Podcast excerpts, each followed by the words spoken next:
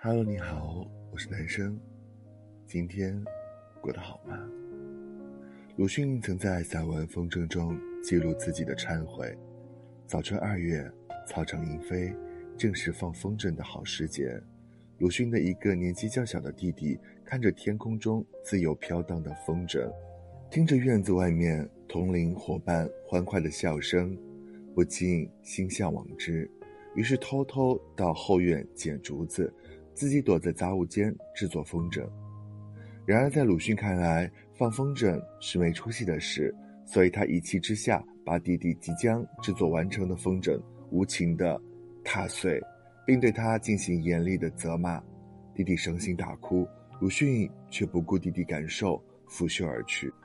多年后，鲁迅突然想起这件事，后悔自己当初的行为扼杀了弟弟爱玩好动的天性，于是心怀愧疚地向弟弟道歉，却没想到人到中年的弟弟已经不再记得此事。于是鲁迅感慨，自己伤害的是几十年前。那个想要放风筝的儿童，现在即使想要道歉，都找不到可以给予自己宽恕的人，最后自己只能得到无怨的宽恕。来不及道歉，也是人生可悲的事情之一。无处诉说忏悔，就像是对着没有回音的空谷喊话，得到的不是解脱，而是四下无人的奚落。电影《肖申克的救赎》中，主人公 Andy 因为被误判杀害自己的妻子而被送进监狱。在监狱中的二十多年里，他想办法充实自己生活，却对自己失败的婚姻绝口不提，仿佛这段感情从未存在过。可是，当他经历过重重打击后，居然第一次与朋友谈起了自己的妻子。出乎意料的是，他没有怪罪妻子的不忠，而是反思自己多年前在感情中表现出的木讷和冷漠，最终把与妻子感情的破裂归结为自己的错误。他对狱中好友说：“我的妻子总说我像一本开不开的书，我那么爱她，就是不知道怎么表达。其实是我害了她。”他承认自己深爱妻子，却不善表达。